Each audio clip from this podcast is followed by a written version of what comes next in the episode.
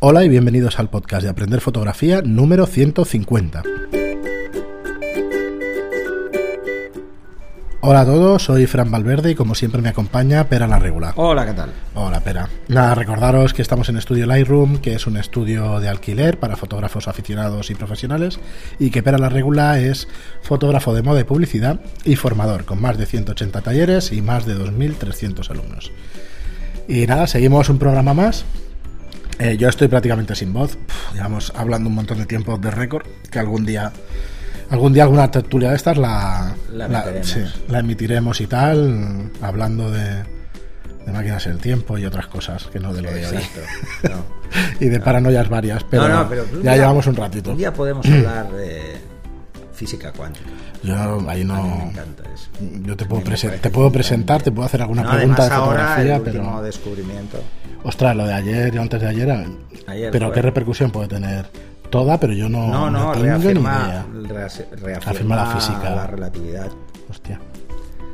Pero bueno, es, está muy bien. pero han logrado captar imágenes de la gravitación, o sea, del... Mm. Captar imágenes, o sea, Dos estrellas de neurones, de neutrones. neurones. anda que estoy bien. Yo si no es que está Debe ser un tema de hora y neurona. Pero muy bien. sí, sí, no, no. Como, como descubrimiento es fantástico. Pues de verdad que tenemos aquí a Pera que yo nos le puede recomiendo dar a todo el mundo que si quiere aprender física y reírse, se ponga Big Bang Theory. Porque de vez en cuando te sueltan una barrafada de física que dices que guay. Aprendes de física y de cómics. Sí, con sí, los sí, logos sí, de Además, ¿sabes que hay una serie nueva de Star Trek? Sí. Sí, sí, lo Discovery. Me gusta mucho en Star Trek. Sí, sí, ya vamos por el cuarto capítulo. Yo no, lo, no, los, no, los, quiero ver hasta que no los hagan todos. Porque en, teoría son 10 años antes del, de la primera serie. ¿Ah, sí? Sí. Ah, hostia, es el principio de Star Trek de la ah. Lo veré seguro, lo que pasa es que estaba esperando que haya más capítulos y tal, que me las veo del tirón. Sí, yo también, pero no puedo aguantar. Muy bien, pues nada, hoy tenemos un, un tema un tema sencillo, ¿vale? No queríamos cargar mucho y, estaremos un cuarto de hora, 20 minutos y, y nada, esperamos vuestras preguntas porque esta semana la verdad es que nos hemos quedado sin ellas. Sí, tenemos comentarios, ¿eh? como siempre, que os agradecemos muchísimo, pero no tenemos demasiada pregunta, así que esperamos en la siguiente semana o cuando queráis, que no hay ningún problema. Nosotros mientras pues iremos tratando de temas variados en fotografía. Y eso que intentamos provocar para que hagan preguntas, pero bueno. Bueno, Yo creo que con el, programa, el programa del miércoles ah, seguro que ahí aparecerán pruebas. Claro, decirle a la gente que se ha comprado una cámara de 4.000 euros casi de 3.000 y pico y que cuando suben el ISO se convierte en una de 1.000, uff. Bueno, es que has hecho una comparación muy bestia, ¿eh? Pero bueno, es así, es un poco así. No, es cierto que no es 100%, pero es un poco para que comentéis y para que opinéis. Y si el que utilice ISOs altos, pues que nos rebata y que nos diga a ver lo que piensa y eso. Ah, que seguro, ¿eh? Que artísticamente se puede utilizar y, y que será correcto. Mm. De todas formas, hay mucha gente que tira demasiado de ISO. A mí no me gusta, es un tema muy particular. Es un tema también de estilo y eso. Y el tipo de fotografía, claro. O sea, yo supongo que si hiciera. A ver, si hiciera de calle, seguro. Sí, y si tienes que salir fuera y hacer fotoreportaje y eso. Pero bueno, que poco yo, se hace. Yo hago fotoreportaje, pero uso el flash. Estoy muy acostumbrado a usar el flash y usar el flash para que se note lo menos posible. Pero bueno, eso es técnica. Eh, cada uno use la suya. Muy bien, espera, pues nada, hoy tocaremos el tema de los encuadres, de los encuadres en moda. Bueno, de los encuadres en, cuando queremos hacer fotos a personas, básicamente. ¿eh?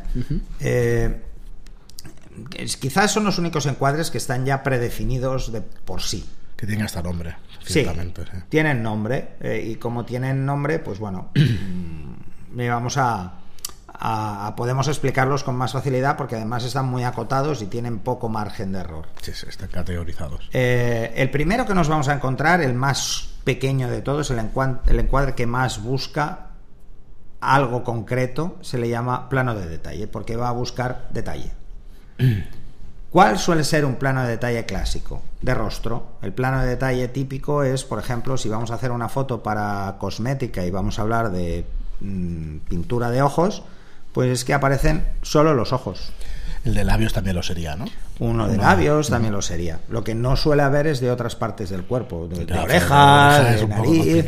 Quedarían un poco raros. Al Spock, hablando de Star Trek. Sí, el plano de detalle. El plano detalle también se utiliza en desnudo artístico para coger un trozo de piel.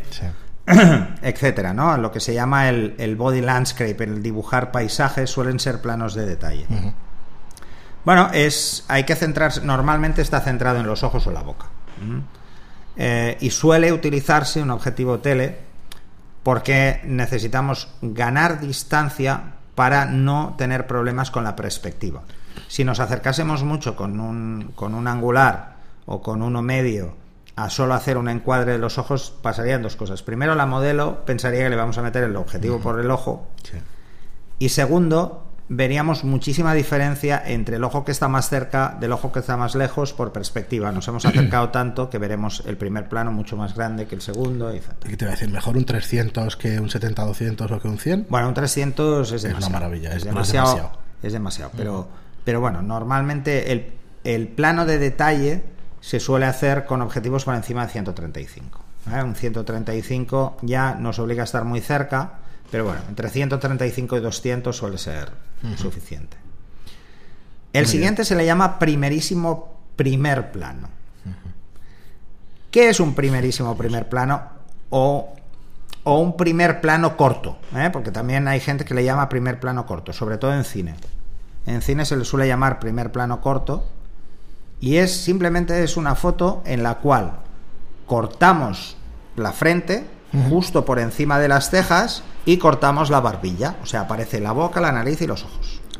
Eso sería un primerísimo plano. Esto es muy clásico, lo veréis en cine sobre todo, de una escena de miedo, ¿no?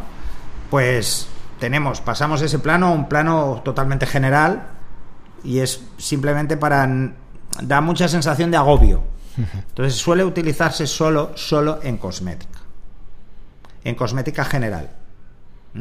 O incluso para mostrar expresiones muy particulares en retrato. Es lo que te iba a decir, a lo mejor para algún actor o para alguna sí, en un actor es muy útil. Que busques Es muy útil porque vemos mucho su expresión.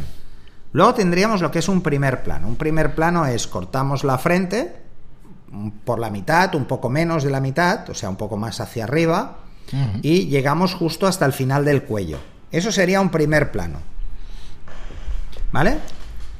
Vemos todo el rostro y todas las facciones y también vemos la profundidad que tiene el cuello, un poco el pelo. Empezamos a ver más cosas de la cara. Una, pregunta, pero con respecto al cortar el cortar la cabeza, hmm. eh, aprendí en su día o en alguno de los cursos que hice y eso que me decían que, no importa cortar un trocito de la cabeza, que el cerebro ya sabe que eso sigue y que acabe y que acaba. No es una articulación en la cual no vale, no tienes los mismos problemas, pero pero tampoco eh, en este primer plano entiendo que va bien, pero en un plano más general y eso, quizá no vaya tan bien. Bueno, hay gente que utiliza el primer plano sin cortar cabeza, ¿eh? No, es, no es obligatorio. Realmente, ¿por qué se hace ese encuadre? En revista de moda yo la he visto cortada y la he visto también sin cortar para poner las letras o para No, bueno, sí, pero en, moda, por ejemplo, cuando alguien quiere hacer una portada debe dejar aire. Claro. Porque si no, no se podría maquetar un título. Entonces hay que dejar más aire del normal. Pero lo que sería un primer plano sería el rango que os he dicho, o sea, justo el cuello y la cabeza ligeramente cortada, o justo el cuello y toda la cabeza. toda la cabeza ¿Cuál es el problema de tener justo el cuello y toda la cabeza? Que es un plano demasiado corto. Pues ¿Y qué pasa? Que los ojos están demasiado centrados. Todo el peso está en la frente. Demasiado foto de eh, una de las reglas de composición dice que debemos. Bueno, dice Dice que en un retrato, para que tenga fuerza, lo ideal es que los ojos estén en el primer tercio. ¿Vale? Entonces, si tú desplazas el plano por encima de la cabeza, es fácil que no esté en el primer tercio, esté en el segundo. Entonces, si los ojos se ven muy centrados, obliga al que ve la foto a ver toda la foto en su conjunto. Os pongo un ejemplo muy claro. La niña afgana, del Steve McCurry. Es un plano de busto completo, o sea, sale la cabeza entera, sale la cara, todo. Además, mucho más aire por arriba, porque precisamente era ideal para poder maquetar una portada. Porque ya lo hizo así, lo hizo pensando en que la foto era suficientemente impactante o ya la vio como para dejar aire y poder maquetar. Eh, los fotógrafos de prensa suelen tener esa imagen en la cabeza. A todos los fotógrafos de prensa les gustaría ser portada de una revista pues como Life. Pues, hostia, pues eso, te da un caché de golpe de, narices, ¿no? Entonces, se suele exagerar en prensa el aire por encima solo por ese motivo. Pero no sería un encuadre correcto si hablásemos de moda o publicidad. No sería un encuadre correcto. O incluso si habláramos solo de retrato, ¿vale? Luego tenemos el primer plano largo o plano de busto. Como el nombre indica, es la cabeza completa, pero hasta la altura del pecho. No debajo del pecho, no. Centro del pecho. Eso sería un plano de busto. A la altura del busto. Bueno, podría hacer una coña aquí, pero bueno, a la altura del busto normal. Bueno, me entendéis perfectamente, ¿vale? eso es un plano de busto. Eh, este es muy utilizado, este se utiliza muchísimo en joyería. Se usa mucho precisamente por eso, porque deja lo suficiente espacio como para que la mirada y el juego mm, que puede haber con la expresión ganen un peso relativo no demasiado fuerte, que es lo que nos pasa en el plano anterior. En el plano anterior, eh, el plano de, el primer plano, si usásemos joyería aquí, los ojos, los labios ganarían demasiado, protagonismo contra la joyería y perdería fuerza. Eh, o por ejemplo, si ponemos a la persona en un primer plano con unas gafas de sol, también el tema de los complementos. Es demasiado porque se ve demasiado. Entonces, bueno, se suele tirar mucho más del plano, plano largo, primer plano largo o plano de busto, precisamente porque queda muy bien. En este lo más importante es que los brazos estén relajados, no estén cruzados ni nada, porque si están cruzados los hombros suben. Y entonces, eh, si aparecen, se ve el cuello forzado. ¿Cómo lo haces? Que es de lo más difícil que veo yo. Que relajen los brazos sin saber dónde los tienen que, que los dejen caer que los dejen caer y listo, porque además no van a salir en este tipo de fotos y eso. Entonces, lo ideal es que los dejen caer a peso, ¿vale? Pero sobre todo, cuando hagáis cualquiera de estos planos tan cortos, lo ideal es que la modelo le digáis que esté muy recta, la espalda. Porque si no, puede haber mucha tendencia a hacer que el cuello quede corto. Quede corto porque tiran la cabeza para atrás o cualquier cosa, ¿no? O la bajen demasiado, la barbilla y entonces estaremos jugando con otras expresiones. El siguiente plano, eh, hay un plano que es intermedio que normalmente nadie suele hablar, que es el plano medio corto y el plano medio largo, ¿no? Estos casi siempre están un poco fuera, ¿no? El plano medio largo es fácil, pero el plano medio corto vendría a ser como una foto de busto, o sea, un retrato a la altura del busto, pero ya el busto entero. Y el plano medio es hasta la cintura, pero por encima del ombligo. ¿Mm?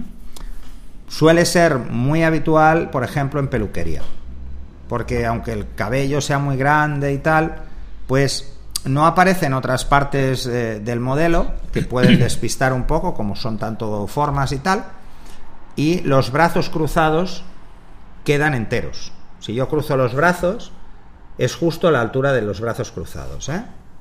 aparecen totalmente limpios. Entonces empezamos a tener un poco de aire. Aquí es muy importante cuando hagamos un plano medio, es muy importante que, como os decía, es eso, ¿eh? pensar justo por encima del ombligo, es brazos cruzados delante en una posición normal. Deben aparecer ambos brazos en el encuadre. Y la cabeza completa. Aquí empezamos a tener un poco de aire, entonces es donde empieza ya a ganar mucho más peso el cómo juguemos con este encuadre y cómo juegue con la expresión para que tenga un poquito más de gracia, porque ¿eh? es un plano un poco más difícil mantenerlo. Luego tenemos lo que es el plano medio largo, que es justo hasta la altura de la cresta ilíaca, o sea, de la cadera. Es justo por debajo del ombligo, pero muy justo, ¿eh? Suelen utilizarse, este plano se utiliza mucho en cine. En cine porque es una parte es, ves con mucha facilidad eh, a la persona. Y puedes intuir cómo se mueve, puedes intuir cosas. movimiento, la dirección. Y tienes un poco más de juego de movimiento. Aquí normalmente cuando hablamos en moda solemos jugar más con planos diagonales. Intentamos girarlas un poco este plano, hacer que la modelo quede ligeramente girada para que llene más el encuadre. Una de las reglas de composición, acordaros, llenar el encuadre. Evitar que el aire sea simétrico. Si tú pones una persona con un plano medio largo justo en medio, verás que hay aire a derecha e izquierda que no aporta nada. Bueno, pues para intentar jugar con eso, solemos pedirles a los modelos que la den ligeramente la cadera, o nosotros giramos ligeramente la cámara, o que ligeren ligeramente el torso, para poder llenar al máximo el encuadre. ¿Vale? Pero cada vez vemos más aire, ¿eh? Pero sobre todo es importante eh, dar sensación de movimiento. Por eso giramos un poco. Recordar que los encuadres que son ligeramente diagonales suelen tener sensación de movimiento. ¿vale? Ahora mismo, sí. Luego tenemos el, el más conocido. Sí, Quizá es el nombre- encuadre que más gente utiliza y el que más veréis en las revistas de moda, eh, que es el encuadre de tres cuartos o plano americano. Lo de plano americano viene por el cine. Es un encuadre muy clásico en cine, más clásico, pero bueno, es un encuadre muy típico. Y es justo en la mitad del muslo, a, la- a una distancia equivalente entre la cadera y la rodilla, la mitad del muslo. ¿Por qué se le llama también tres cuartos? Porque son tres cuartas partes del cuerpo, prácticamente. No es cierto, son, no, me- exacto. son menos de tres cuartas partes porque la pierna es muy larga. Pero sí que podemos decir que son tres, partes, cua- tres cuartas partes del cuerpo en la mayoría de situaciones. Este plano permite movilidad. Permite que la modelo no esté en una postura tan estática porque hay aire a los lados. Aquí es muy importante jugar sobre todo con la posición de los brazos. Unos brazos te- excesivamente relajados va a hacer que este encuadre pierda fuerza con mucha facilidad. Pensar que en este encuadre es justo por, por entre la rodilla y el, o sea, es la mitad del muslo porque cuando estiramos los brazos totalmente deben aparecer completos. Si nosotros nos ponemos de pie y dejamos caer los brazos, pues el límite está hasta donde llegue la punta de los dedos. Ese sería el límite del plano tres cuartos. Fijaros que todos los encuadres intentan evitar romper en las articulaciones. El plano de busto, si os fijáis, queda a la misma altura que, la- que el, que el codo. Queda, el codo queda por debajo, por lo que nunca cortaremos el codo. El que es muy peligroso es el siguiente, es el plano medio, Sí, enseguida te puedes cortar porque enseguida brazo. puedes cortar por el codo y queda muy raro. Por eso se usa menos. Y se usa menos o se usa con movilidad de las manos, lo típico, ¿eh? O un brazo cruzado, el otro en la cabeza, ese tipo de cosas. O el plano medio largo, pasa tres cuartos de lo mismo. Veréis que todas las fotos los brazos están en movimiento, están hacia arriba, están hacia los lados, pero no los dejas caer porque cortarías justo en articulaciones. En uno cortarías por el codo y en el otro cortarías por la muñeca y quedaría muy raro es esa sensación que decíamos que en la cabeza no pasa, pero que da sensación de muñón cortar una articulación en su, en su parte más estrecha. Eh, entonces, el plano americano tres cuartos se utiliza mucho en moda, sobre todo para todo lo que son complementos. Imaginaros, bolsos, eh, incluso bisutería, porque da igual, se tiene que ver mucho más grande, se tiene que ver más la portabilidad. O, por ejemplo, en moda de verano se utiliza muchísimo, en, en moda baño, evidentemente, porque el bañador es corto, no, no pasa de ahí. En todo lo que es primavera-verano suele utilizarse mucho precisamente por eso, porque llenamos mucho el encuadre, impacta mucho más. Pero hay un imagen. tema de sexos, da igual, ¿no? Que sea mujer, Da igual. que sea hombre, es Da igual, es exactamente igual. Los encuadres son los mismos.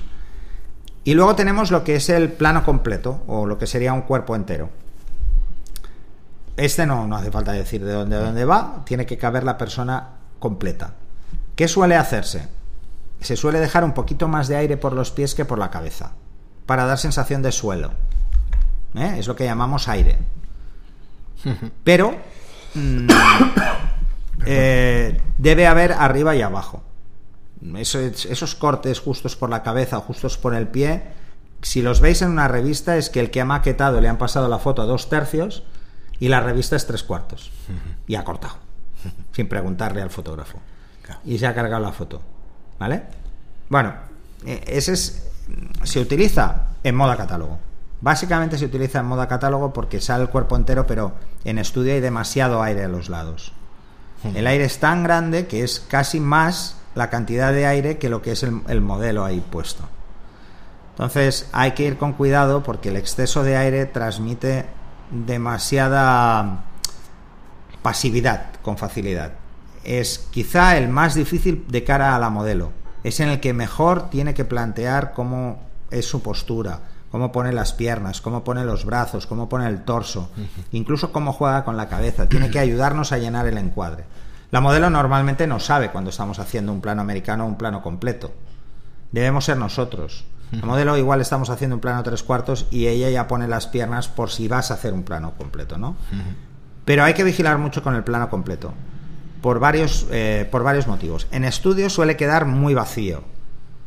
Se suele ver mm, demasiado aire. Entonces hay que jugar con la luz para que la sombra aporte aparte de la composición dejando una sombra en un lado, eh, jugando con una zona más clara que otra. Los fondos serán más importantes, entiendo. Claro, ahí el fondo es mucho más importante. Entonces, en los únicos en los que el fondo es importante que sea blanco, puro, es en moda catálogo. Pero en moda catálogo la modelo está estática.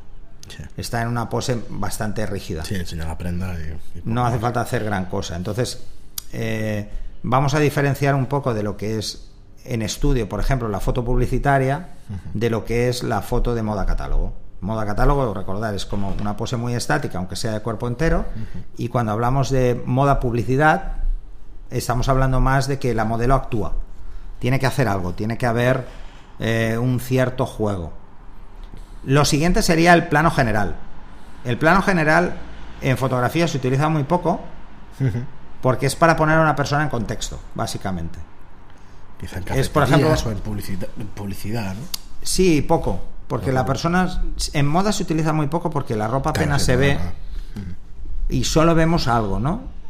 Normalmente el plano general es para poner en situación, es decir, hago una de publicidad y pongo una persona vestida de una determinada forma en una calle. Eh, en estudio no se hace, nunca. Nunca precisamente porque es un aire que vas a, es absurdo, estás dejando un espacio absurdo porque es un espacio que si es blanco lo puedes reproducir siempre que quieras, no hace falta dejarlo en la foto. ¿no? Luego cuando hablamos de los encuadres, también hablamos del encuadre por ángulo. Pensar que el ángulo más adecuado para hacer cualquier foto a una persona es el ángulo recto. Ojo, es muy simple, es la mitad del encuadre. La cámara debe estar a la mitad del encuadre. Si hacemos una persona de cuerpo entero nos tendremos que poner de rodillas. En su cintura. Para que quede a su cintura. Eh, por debajo de su cintura, un poquito por debajo. Bueno, simplemente os tenéis que fijar de que la cámara no cabecee ni hacia arriba ni hacia abajo. Simplemente esté paralela al suelo. El objetivo paralelo al suelo. Eso sería un ángulo recto. Se ve claro en el ejemplo de fotografía de niños. Sí. Es clarísimo. Te tienes que ir al suelo. Sí, sí, sí. ¿Vale? Porque, ¿qué pasa si no te vas al suelo? Tienes un plano picado. Los, haces, cabezones, paticortos. ¿Eh? O sea, el, plano picado lo que genera es personas cabezonas. porque tenemos más cerca, por perspectiva, está más cerca la cabeza que los pies. Y al estar más cerca se ve proporcionalmente más grande. O sea, es mm, un plano cabezón. Eh, hay que ir con mucho cuidado con este. Sobre todo imaginaros un plano picado a alguien que tiene una cabeza muy redonda, o sea, una cara muy redonda pues le estamos haciendo una mala jugada. Redonda y con la luz por la parte ancha. Y la luz encima que le pega de lleno. Entonces ya, pobre, igual no se hace una foto en su vida. Y luego tenemos el contrapicado, que es el inverso al picado. O sea, el picado es un ángulo de caída de 45 grados, eso sería el picado clásico, y luego el contrapicado sería el caso invertido.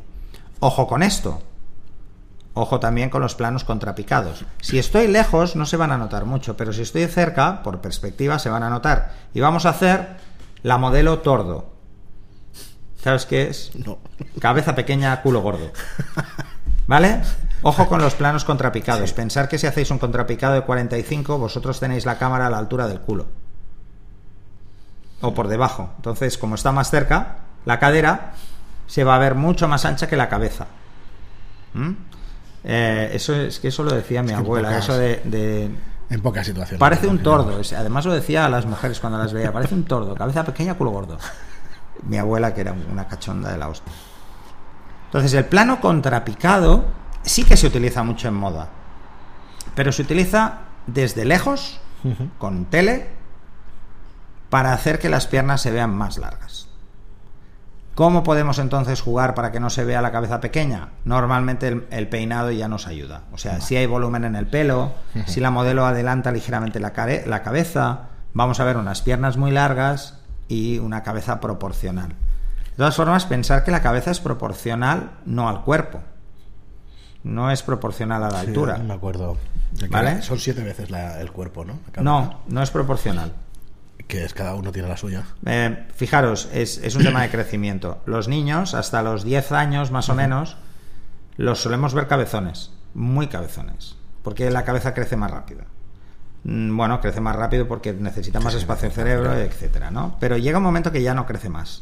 Empieza a crecer el cuerpo.